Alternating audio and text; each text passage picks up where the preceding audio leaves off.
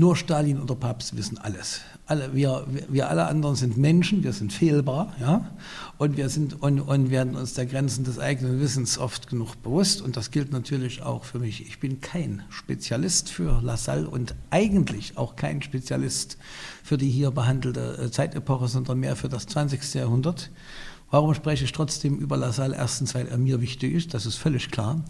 Zweitens, weil ich natürlich äh, gern dem äh, Einladung der Heldenpanke gefolgt bin. Drittens aber und vor allem äh, wurde ich vor zwei Jahren gefragt, äh, ob, ich, äh, ob ich auf einem Kongress Jews and Revolutions in äh, Jerusalem nicht etwas über Lassalle sagen können. Warum gerade über Lassalle? Ja, wir, ja, wir suchen noch jemanden über äh, Lassalle. Ja?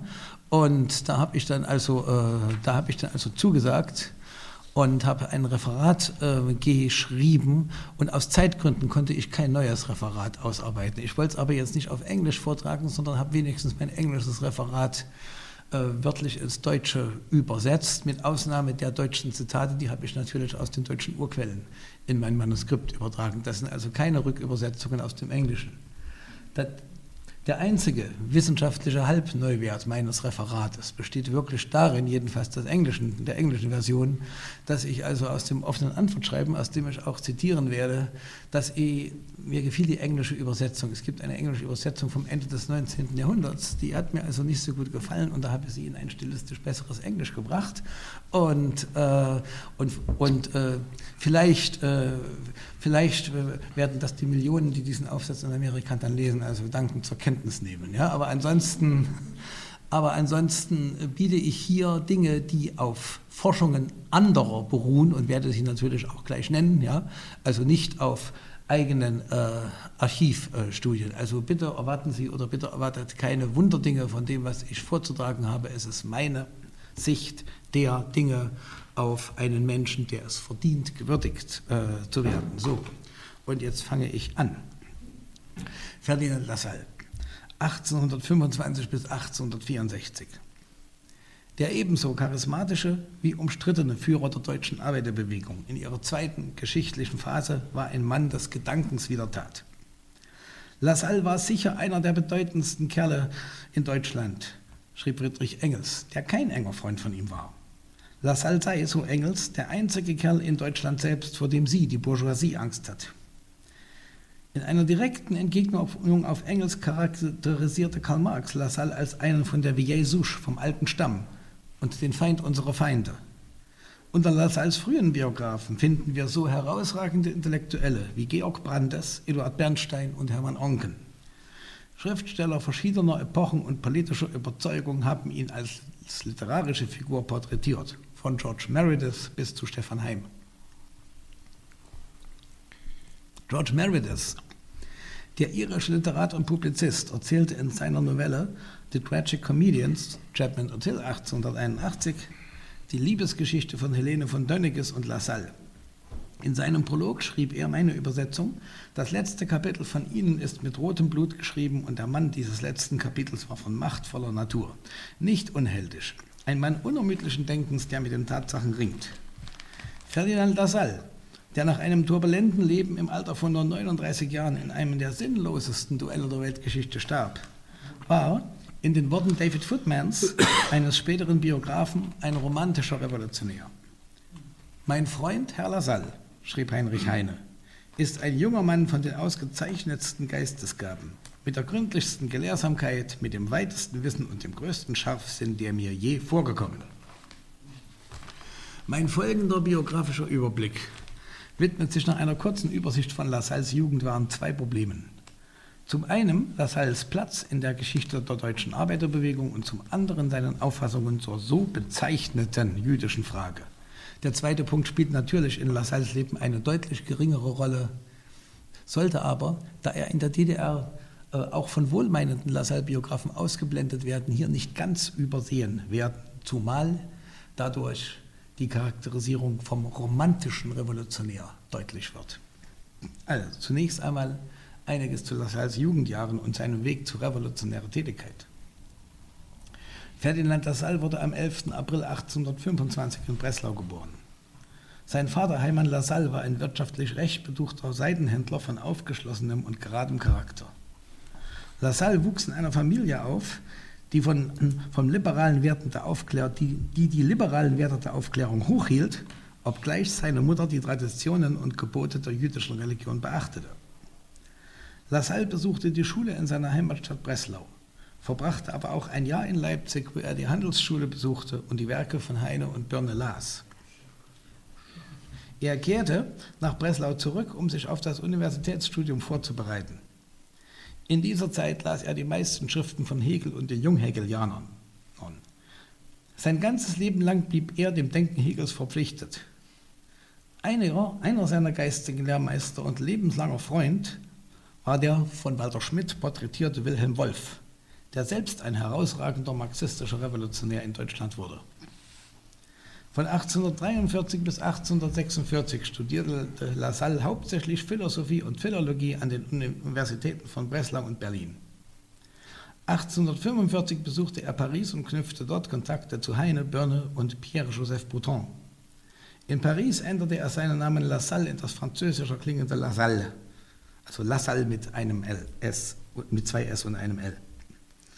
Während seiner Rückkehr nach Berlin lernte Lassalle die Gräfin Sophie von Hatzfeld kennen, eine schöne, willensstarke und selbstbewusst auftretende Frau. Sie bemühte sich damals erfolglos um die Rückgabe ihrer Vermögenswerte und die juristische Scheidung von ihrem autoritären und brutalen Ehemann. Obgleich Lassalle niemals Rechtswissenschaften studiert hatte, übernahm er ihre Verteidigung. Er verließ die Universität und kämpfte acht Jahre lang für die Gräfin, indem er ihren Mann mit einer Reihe von Klagen überzog. Im Jahre 1854 gewann Lassalle nach zahlreichen Auseinandersetzungen vor verschiedenen Gerichten auf brillante Weise den Prozess. Die Gräfin erhielt eine Abfindung von mehreren Millionen Talern. Sie bestand darauf, dass Lassalle von ihr ein Jahreseinkommen von 7000 Talern bezog. Dies machte ihn in seinem politischen Vorhaben finanziell unabhängig. Das Gerichtsurteil verhalf Lassalle auch zu einem breiten öffentlichen Ansehen. Obwohl mit dem Hatzfeld-Prozess beschäftigt, nahm Lassalle an der 1848er Revolution aktiv teil. Er traf häufig Karl Marx und andere Mitglieder des Bundes der Kommunisten in Köln. Seitdem sah sich Lassalle selbst als Kommunistin. Wegen seiner revolutionären Tätigkeit wurde er verhaftet und in Düsseldorf vor Gericht gestellt. Er gestaltete seine bewegende Gerichtsrede am 3. Mai 1849 in Form einer Gegenanklage und griff darin die überlieferten Autoritäten an. Er verteidigte die bürgerlichen Rechte, die Pressefreiheit und allgemeindemokratische Werte und erklärte, Zitat, das Grundprinzip des konstitutionellen Staates ist, dass in ihm nicht mehr der Wille des Monarchen herrsche, dass er vielmehr der Ausdruck des allgemeinen Geistes sei, der sich durch die Volksrepräsentation zur Geltung zu bringen habe. Obwohl das Gericht auf nicht schuldig im Sinne der Anklage plädierte, warfen ihn die preußischen Staatsgewalten wegen Aufhetzung zur Gewalt gegen die Krone dennoch ins Gefängnis. Er blieb mehr als zwei Monate in Haft, wurde dann aber zeitweilig freigelassen. 1850 wurde er schließlich erneut inhaftiert und kam erst im April 1851 wieder frei. Nach der Entlassung aus dem Gefängnis und der Erledigung der Hatzfeld-Angelegenheit nahm Lassalle seine politische und literarische Arbeit wieder auf. Seine philosophischen Schriften umfassten eine umfangreiche Studie zu Heraklit von 1857, die er ursprünglich als Dissertation einreichen wollte, worauf nichts wurde. Zu nennen sind eine Abhandlung über den italienischen Krieg von 1859 und eine Untersuchung über das System der erworbenen Rechte von 1861. Lassalles Drama, Drama über Franz von Sickingen, den adeligen Revolutionsführer des Bauernkrieges, das er 1858 schrieb, verschaffte ihm in progressiv gesinnten literarischen Kreisen Aufmerksamkeit. Er half Engels bei der Publikation von dessen Schrift zum Italien italienischen Krieg, Po und Rhein, in Deutschland und unterstützte Marx finanziell. 1861 und 1862 trafen sich Marx und Lassalle in Berlin und London. Die Beziehungen zwischen beiden war freundlich und von gegenseitiger Achtung geprägt, zumindest an der Oberfläche. Einige Worte über Lassalle und die Gründung des Allgemeinen Deutschen Arbeitervereins. Die Zeit ab 1860 war eine Zeit des Wiederauflebens der Arbeiterbewegung in Deutschland. Die Kräfte der Reaktion waren in den Jahren nach 1848 stark genug gewesen, den Kampf für politische Freiheit und soziale Gerechtigkeit zu unterdrücken, aber nicht zu beenden. Die Einheitsbewegung in Italien und, eine kurze Phase der Liberalisierung in den süddeutschen Staaten und sogar in Preußen ermutigte den kollektiven Willen der Arbeiter, sich in Gruppen auf zunächst lokaler Basis zu organisieren. Lassalles politisches Denken war auf die Integration der Arbeiter in ein starkes, geeintes Deutschland gerichtet. Während Marx und Engels als Materialisten den Klassenkampf als notwendiges Resultat der ökonomischen Gesetzmäßigkeiten definierten, Lassalle die Klassenkonflikte, um Robert Westridge zu zitieren, als eine Entwicklungsstufe des Arbeiterbewusstseins. Marx sah das Ende des Staates in einer klassenlosen Gesellschaft beschlossen, Lassalle sah den Staat als Garanten einer ethischen Mission, als Werkzeug zur Erfüllung der Forderungen der Arbeiter. Ende des Zitates. Marx entwickelte eine langfristige Strategie, die auf seiner Kapitalismusanalyse beruhte. Lassalle war hingegen ein Realpolitiker im Wortsinn. In scharfem Gegensatz zu Marx und Engels glaubte Lassalle an ein Bündnis der Arbeiterbewegung mit dem preußischen Staat gegen die liberale Bourgeoisie. Seiner Meinung nach hatte die Bourgeoisie die Ideale der Revolution von 1848 verraten.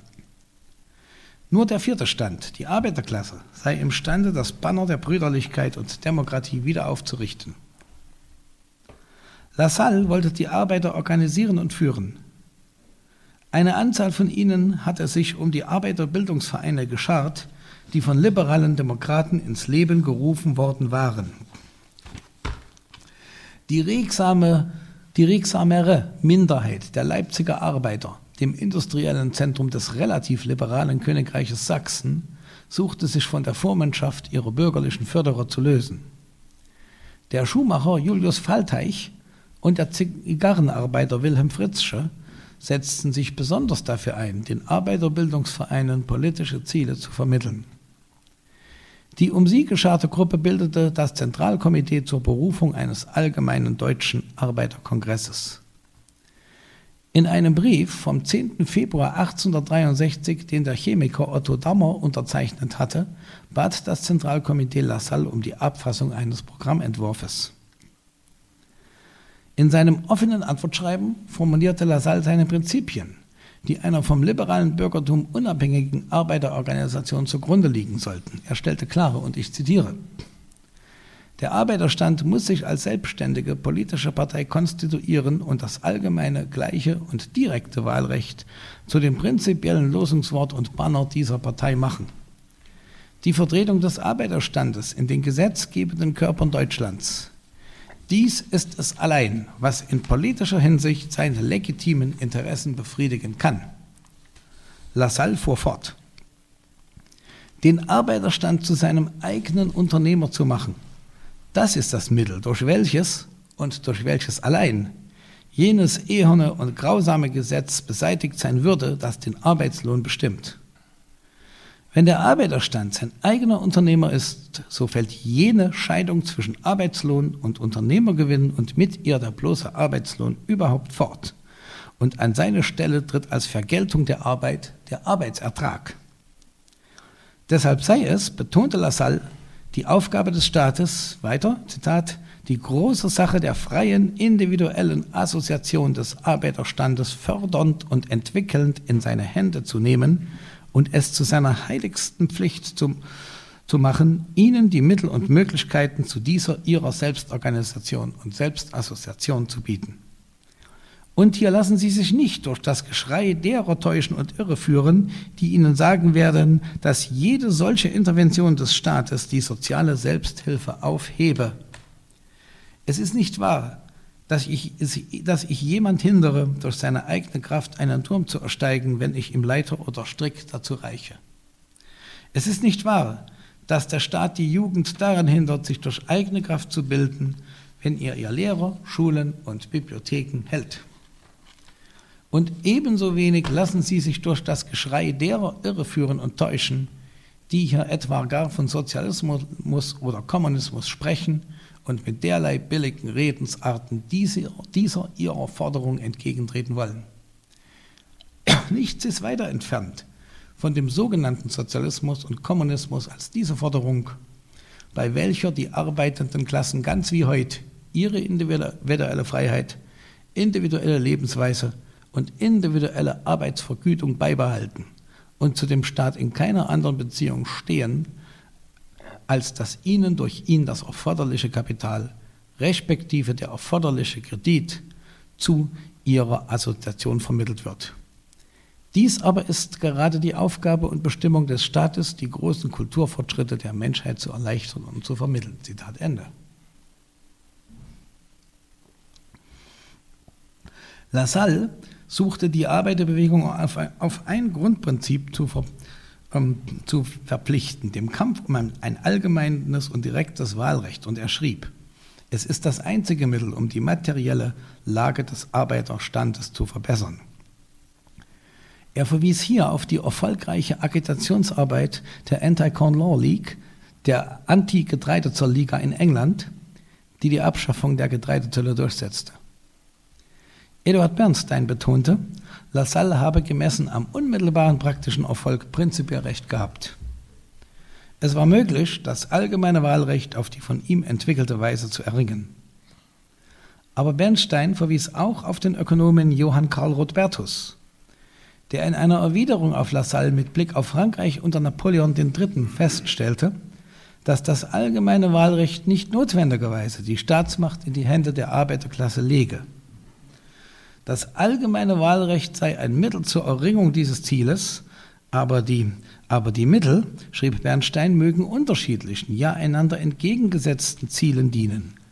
Lassalle habe vergessen, so Bernstein weiter, dass ähm, die bedürftigen Klassen zwar unter Umständen sämtliche, sämtlich revolutionäre Truppen stellen, aber keineswegs samt und sonders revolutionäre Klassen sind. Bei der allgemeinen Unbildung und dem niedrigen Effekt der Massen könne das allgemeine Wahlrecht den gegenteiligen Effekt erzeugen. Anstatt die Verfechter moderner demokratischer Grundsätze ins Parlament zu entsenden, könne vielmehr die Zahl rückschrittlich Gesinnter steigen. Lassalles entschiedener Kampf gegen das undemokratische Dreiklassenwahlrecht in Preußen, das eine Mehrheit der Bourgeoisie mittrug, war richtig. Auch sollte nicht vergessen werden, dass seine unermüdliche Propagandatätigkeit einen erheblichen Teil der unaufgeklärten Werktätigen aus dem politischen Tiefschlaf riss. In einer insgesamt fairen Biografie kritisierte der DDR-Historiker Hans-Jürgen Friederici mit Recht Lassalles Überschätzung des Staates. Aber er übersah, was Lassalle verstanden hatte. Die liberale Bourgeoisie würde eher einen Kompromiss mit den reaktionären Junkern auf Kosten der Arbeiterklasse suchen, als dass sie mit den Arbeitern gemeinsam für bürgerliche Rechte eintreten werde. Lassalle begriff, wie der amerikanische Historiker Andreas Dorpalen hervorhob, früher als Marx und Engels, dass die liberale Bourgeoisie nicht jene aktive Rolle spielen werde, die ihr in der marxistischen Programmatik zugedacht wurde. Friedericis Werkung, Wertung ging in bemerkenswerter Weise mit der seiner westdeutschen sozialdemokratischen Historikerkollegen konform. Diese negierten gleichfalls, dass der deutsche und namentlich der preußische Liberalismus allgemein den ähm, revolutionären Zielen entsagt hatten, die zur Errichtung einer wirklichen bürgerlichen Demokratie hinführten. Nur eine Minderheit von liberalen Sozialreformern wollte die neoabsolutistische politische Ordnung bekämpfen, die der preußische Ministerpräsident Bismarck zu errichten im Begriff war. Die bekannten sozialdemokratischen Historiker Susanne Miller und Heinrich Potthoff malten die wirkliche Lage in viel zu rosigen Farben, wenn sie behaupteten, in den 1860er Jahren trat das liberale Bürgertum in Deutschland erneut, Zitat, als beredter Anwalt für Parlamentarismus und demokratische Rechte, Freiheit und nationale Einheit auf, Zitat Ende.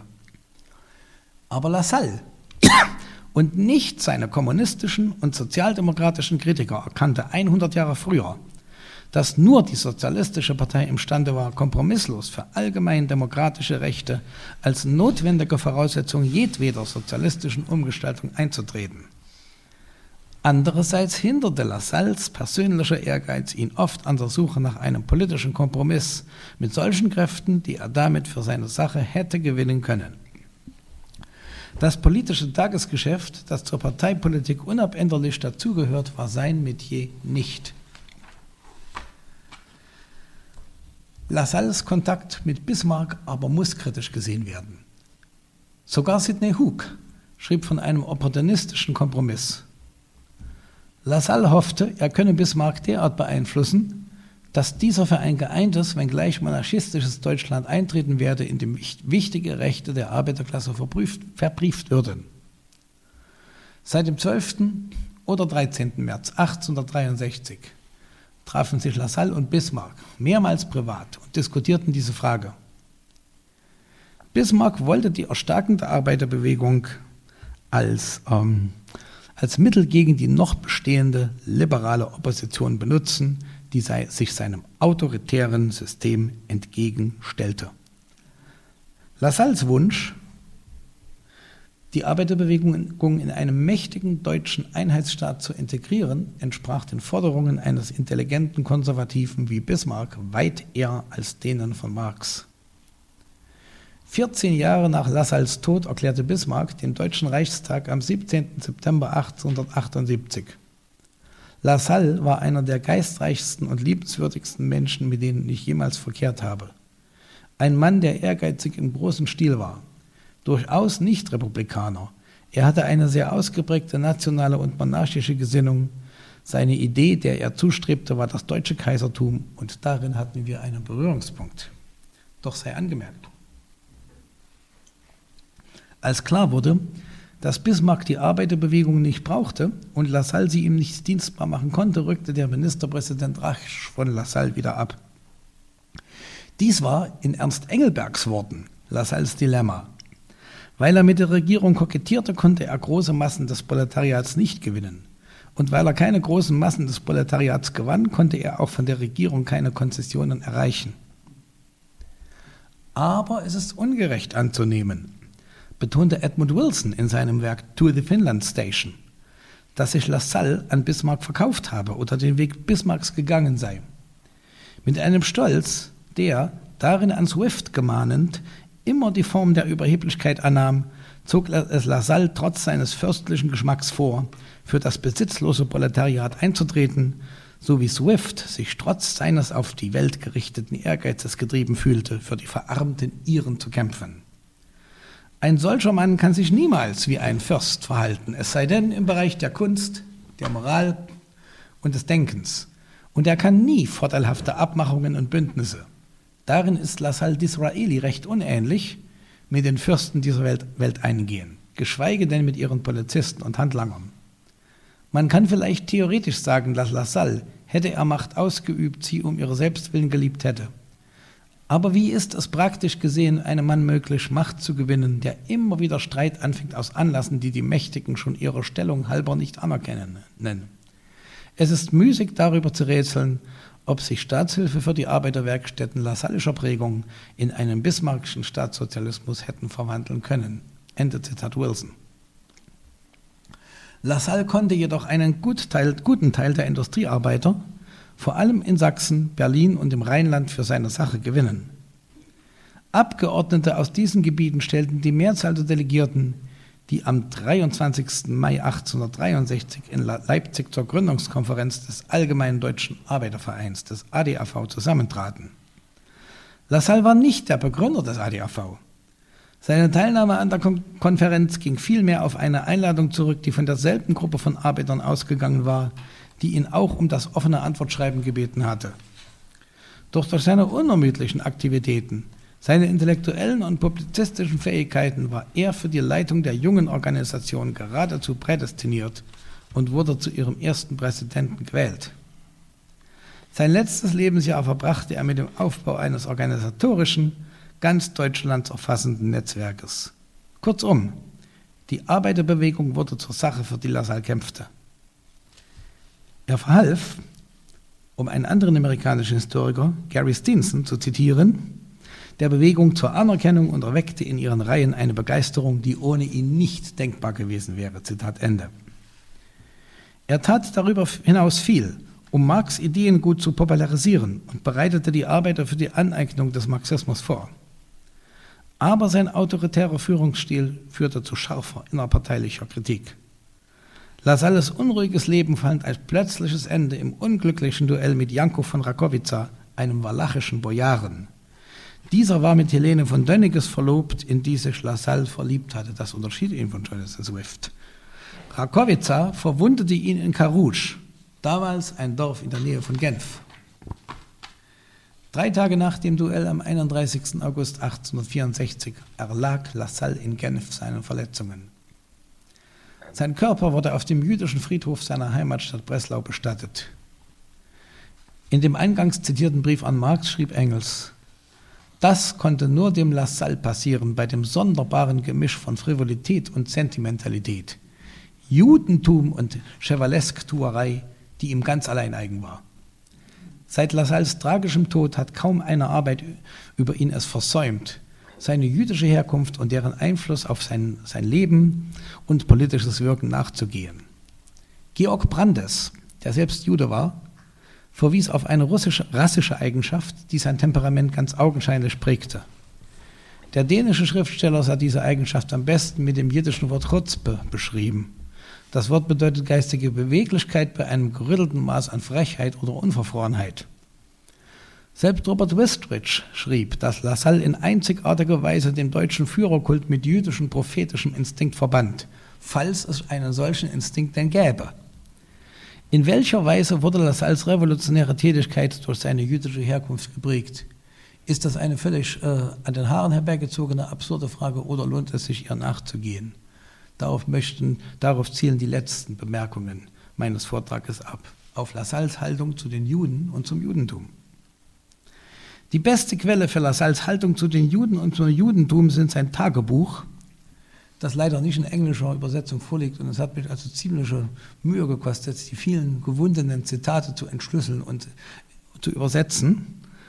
Sind also sein Tagebuch und ein Brief, den er 1860 schrieb, als er sich in eine Frau aus Russland verliebte. Lassalles Tagebuch beginnt mit dem Datum des 1. Januar 1840. Er war also noch nicht ganz 15 Jahre alt. Er beendete es nur 15-jährig im Februar 1841. Ich will mit der größten Gewissenhaftigkeit und Aufrichtigkeit nicht nur das aufzeichnen, was ich tat, sondern auch die Motive des Handels angeben, schrieb er zu Beginn. Im Juli 1840 las er in Leipzig Börnes Briefe aus Paris, die ihn tief beeindruckten.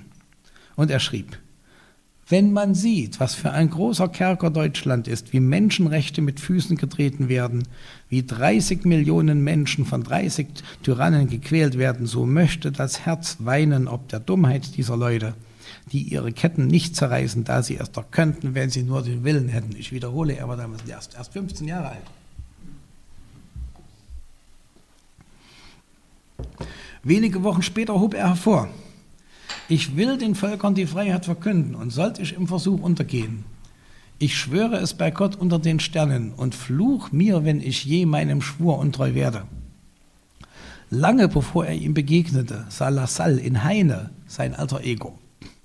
Er würdigte Lessing, Lessing, den er im Nathan so meisterlich mein Volk, also die Juden, verteidigen sah. Immer wieder wandte sich Lassalle in seinem Tagebuch den Juden und dem Judentum zu. Noch in Breslau erinnerte sich er, er sich eines Nachbarn, den es verwunderte, dass ich mich so des jüdischen Glaubens annehme. Er beschloss, bei keiner einzigen Predigt des bekannten Reformrabbiners Abraham Geiger zu fehlen. In Leipzig dann besuchte er die Synagoge und erinnerte sich, wie in Breslau in seiner Familie die jüdischen Feiertage begangen wurden. Denn als er 1840 die Nachrichten über das Pogrom in Damaskus las, schrieb er voller Bewegung – Oh, es ist schrecklich zu lesen, schrecklich zu hören, ohne dass die Haare starren und sich alle Gefühle des Herzens in Wut verwandeln. Gab es je eine Revolution, welche gerechter wäre als die, wenn die Juden in jener Stadt aufständen, sie von allen Ecken anzündeten, den Pulverturm in die Luft sprengten und sich mit ihren Peinigern töteten? Er meinte, also Masada natürlich, ja, die Erinnerung an Masada, er meinte, er sei einer der besten Juden, die es gibt, ohne auf das Zeremonialgesetz zu achten. Es sei seine Lieblingsidee, an der Spitze der Juden mit den Waffen in der Hand sie selbstständig zu machen. Als Universitätsstudent scheint er aber jedes Interesse an jüdischen Angelegenheiten verloren zu haben. In einem Brief an seine fromme Mutter vom 30. Juli 1844 schrieb Lassalle, Man kann und mit allem Recht sagen, dass die Welt des hebräischen Volkes das Bild, wenn man so will, der vollendetsten Hässlichkeit darbietet. Kurz, und hier paraphrasierte Lassalle Hegel, der vollkommensten Selbstentfremdung des Geistes. Er fuhr fort, die jüdische Religion ist die Religion der harten Knechtschaft vor dem abstrakten Geiste, Gott. Und so ist auch sein Schicksal das der harten Knechtschaft. Lassalle, der bereits auf dem Weg zum revolutionären Sozialisten war, gedachte damit, eine Form, eine Form des Außenseiterdaseins durch eine andere zu ersetzen. Anstatt Teil einer, wie er es sah, rückständigen Lebensform zu bleiben, wollte er Teil jener Kraft werden, die versprach, die künftige Gesellschaft zu errichten, der Arbeiterbewegung. Lediglich noch bei zwei weiteren Gelegenheiten bezog er sich auf die Juden und das Judentum. Nach seiner Rückkehr von einer Reise in das türkische Reich schrieb er 1856 einen Brief an die Gräfin Herzfeld. Er bemerkte darin, wie erstaunt er über die Ähnlichkeit der religiösen Gesänge der Moslems mit jenen Melodien war, die er in seiner Jugend so häufig in der Synagoge gehört hatte. Vier Jahre später schrieb Lassalle einen Brief an Sophie Sontzev, eine junge Frau russischer Herkunft, die er in Aachen kennengelernt und in die er sich verliebt hatte. Er versprach ihr, sie zu heiraten und fragte sie, werden Sie aber auch den zweiten Schlag, also neben seiner politischen Tätigkeit, ertragen, den ich Ihnen zufügen muss. Sophie, ich bin ein Jude. Mein Vater und meine Mutter sind Juden, und wenn ich auch innerlich ebenso wenig ein Jude bin wie Sie, und noch weniger, wenn das möglich ist, so habe ich doch dieser Religion noch nicht abgeschworen, denn ich wollte auch keine andere annehmen. Wenn ein Übertritt zum Christentum für eine Heirat unabdingbar wäre, er, Lassalle, täte es vielleicht, aber es würde mir schwerfallen. In einer überraschenden Wendung fuhr er fort. Ich liebe die Juden gar nicht. Ich hasse sie sogar ganz allgemein. Ich sehe in ihnen nichts als die äußerst entarteten Söhne einer großen, längst vergangenen Zeit. Der israelische Historiker Edmund Silberner sah in dieser Äußerung Lassalles dessen Wendung vom Makkabäertum zum jüdischen Antisemitismus kann man es eher, so frage ich, als einen Versuch sehen, die Welt der Rückständigkeit, die das Judentum für Lassalle verkörperte, hinter sich zu lassen, um den Kampf innerhalb des fortschrittlichen Lagers, also der Arbeiterbewegung, aufzunehmen? Und ich, ein junger, machtloser Jude, fuhr Lassalle in diesem Brief fort, erhob mich gegen die furchtbarsten Mächte. Ich allein gegen die ganze Welt, gegen die Macht des Ranges und der ganzen Aristokratie, gegen die Macht eines unbegrenzten Reichtums, gegen die Regierung und gegen die Beamten aller Art, welche stets die natürlichen Verbündeten von Rang und Reichtum sind, gegen alle nur möglichen Vorurteile. Man darf nicht vergessen, dass Lassalle niemals öffentlich jüdische Angelegenheiten diskutierte oder auch nur erwähnte. Lediglich private und nach seinem Tode publizierte Dokumente verweisen auf seine Ansichten zu diesen Fragen. Lassalles öffentliches Schweigen bedeutet aber nicht, dass seine Genossen wie politischen Gegner nicht an sein Judentum erinnerten. Für Michael Bakunin gehörte Lassalle wie auch Marx zu den Riesenjuden, die aber gerade deshalb innerhalb der sozialistischen Bewegung als zersetzende Elemente wirken würden. In seinem Briefwechsel mit Engels nahm Marx auf Lassalles jüdische Herkunft in äußerst herabsetzender Weise Bezug. Seiner wachsenden Abneigung gegen die Genossen und Rivalen machte Marx in Schimpfworten wie Jüdchen, Jüdel, Itzig, Izig Baron Itzig und sogar jüdischer Nigger Luft. Marx Engs, alles nachzulesen in den äh, blauen Bänden der MEW. Ja? Äh, seiner wachsenden Abneigung gegen, ja, Marx engster Freund Friedrich Engels scheute sich nicht, Lassalle als Ephraim gescheit, Jüdel Braun oder nach Lassalles Tod als Itzig selig zu bezeichnen. Berücksichtigt man, dass Marx und Engels diese Bemerkungen, die Lassalles Judentum ins Lächerliche zogen, niemals publik machen wollten, muss man dennoch festhalten, dass weder die Gründerväter des Marxismus noch in geringerer Weise Lassalle gegen antijüdische Vorurteile immun waren. Man mag auch zugestehen, dass diese Worte in einer Zeit fielen, in der der religiöse Antisemitismus im Rückgang und der moderne Rassenantisemitismus noch nicht aufgetaucht war. Dennoch, die Zeit, in der die Arbeiterbewegung den Antisemitismus bekämpfte, war noch nicht gekommen. Und es sollte noch Jahrzehnte dauern, bis der Kampf gegen den Antisemitismus für die Mehrheit der Sozialisten zur ureigenen Sache wurde. Ferdinand Lassalle war und blieb eine bemerkenswerte Gestalt des deutschen und internationalen Sozialismus und Kommunismus, die der Bewegung ein reiches Erbe hinterließ. Er verlieh den bisher stimmlosen Proletariern eine Stimme in der Politik. Sein Kampf für ein allgemeines Wahlrecht war ein bedeutsamer Fortschritt gegenüber dem liberalen Wahlprinzip nach Klassen auf der Grundlage des finanziellen Vermögens. Lassalles Einsatz für die Sache der Arbeiter ging über den Grundsatz hinaus, wonach die bürgerlichen Rechte bereits die politische Teilhabe garantierten. Er nahm auch den Gedanken vorweg, dass der Staat die Arbeitergenossenschaften finanziell unterstützen sollte. Dieser Gedanke aber brachte ihn dazu, den Staat als über den, über den Klassenkonflikt entstehende Erscheinung zu überschätzen. Lassalles revolutionärer Elan ist von seiner umstrittenen Persönlichkeit nicht zu trennen, in der pure Empfindungen und Liebesaffären sein politisches Urteil beeinflussten. Die Nazis zerstörten sein Grab auf dem jüdischen Friedhof in Breslau. Aber 1947 restaurierte es die noch existierende polnische Sozialdemokratische Partei. In keiner Stadt steht sein Denkmal, aber in Tel Aviv trägt eine Straße seinen Namen. Auch in Jena gibt es eine Lassalle-Straße. Und dies war genau die Straße, in der ich aufwuchs. Franz Mehring, der erste Historiker der deutschen Sozialdemokratie, ließ Lassalle die volle Gerechtigkeit widerfahren, als er schrieb. Lassalle war überzeugter Kommunist im Sinne des kommunistischen Manifests. Und nur dadurch kam er zu manchen Fehlgriffen und Irrtümern, dass, es sich die dass er sich die ökonomischen Auffassungen des Manifests erst ins Juristische und ins Philosophische übertrug. Er war aber in Mehrings Worten bis zum Kernpunkte des wissenschaftlichen Kommunismus vorgedrungen, dank seinen großen Geistesgaben, dank seinen revolutionären Instinkten, aber auch und in erster Reihe dank seinem redlichen und unermüdlichen Streben nach Wahrheit. Franz von Sickingen, der Ritter, nie, nie zum Ritter geschlagen, der sich Deutsch, im Deutschland des 16. Jahrhunderts auf die Seite der unterdrückten Bauern schlug, wurde besiegt und schließlich hingerichtet. In seinem gleichnamigen Drama gab ihm Lassalle das letzte Wort, das man als sein eigenes politisches Vermächtnis nehmen kann. Frei von jeder Selbstzucht ruft der Ritter im fünften Akt, neunten Auftritt aus. Ich habe getan, was ich konnte und fühle mich frei und leicht, wie einer, welcher redlich hat abgetragen große Schuld. Zurück auf meines Lebens Laufbahn fällt mein Blick. Er fühlt sich frei von Selbstzucht der Gesinnung. Mein Name lebt in Angedenken fort und späte Sänger stellen mich zu jenen, die für der Menschheit Edelstes gekämpft.